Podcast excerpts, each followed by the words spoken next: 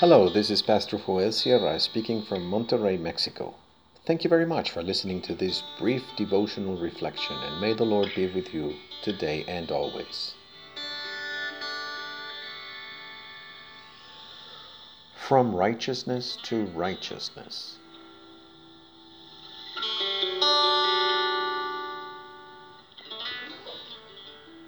Let's listen to the Word of God in Philippians 3 from verses 4 to 7 in the New International Version.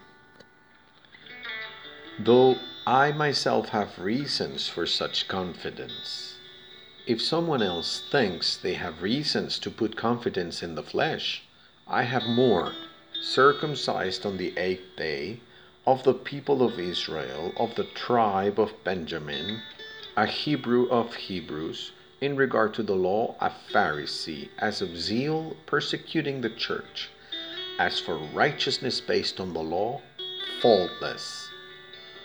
But whatever were gains to me, I now consider loss for the sake of Christ.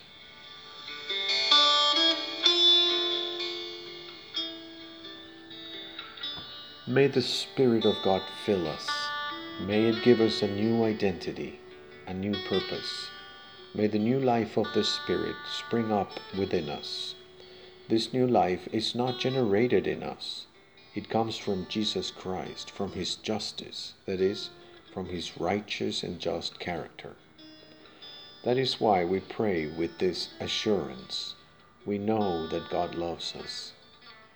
Christ with me, Christ before me, Christ behind me, Christ in me.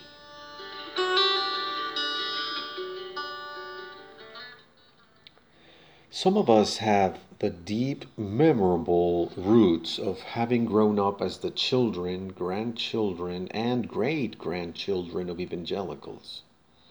We were formed by the Christian education committees of the churches, which had programs for the memorization of biblical texts and growth in the doctrine of the church. For those of us who had this wealth in our childhood and adolescence, the syndrome of self righteousness easily develops. On the surface, everything seems perfect in our life. We had perfect Sunday school attendance, sang in the choir, and were very active youth group leaders. It's good to have those roots, and there's a lot to be thankful for. Nevertheless, these experiences, however formative they may be, carry within them the danger of making us trust our own justice. It is a mirage of righteousness that diverts us from God's grace. We fall into the error of thinking that we do not need anyone, much less the Lord Jesus, because we know everything and we have been so good. That's justice according to the law. However, what gives us salvation is the righteousness of Jesus Christ. In this text from Philippians, the Apostle Paul makes a list of his religious righteousness, the training he has received. He comes from the correct type of family.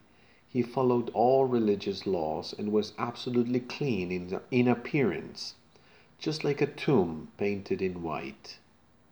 None of that compares to the goodness, grace, and justice of the Lord Jesus.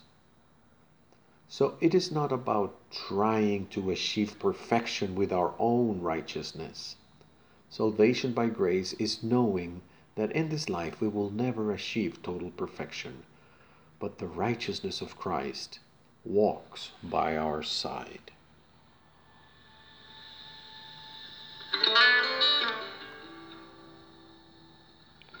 Let us pray.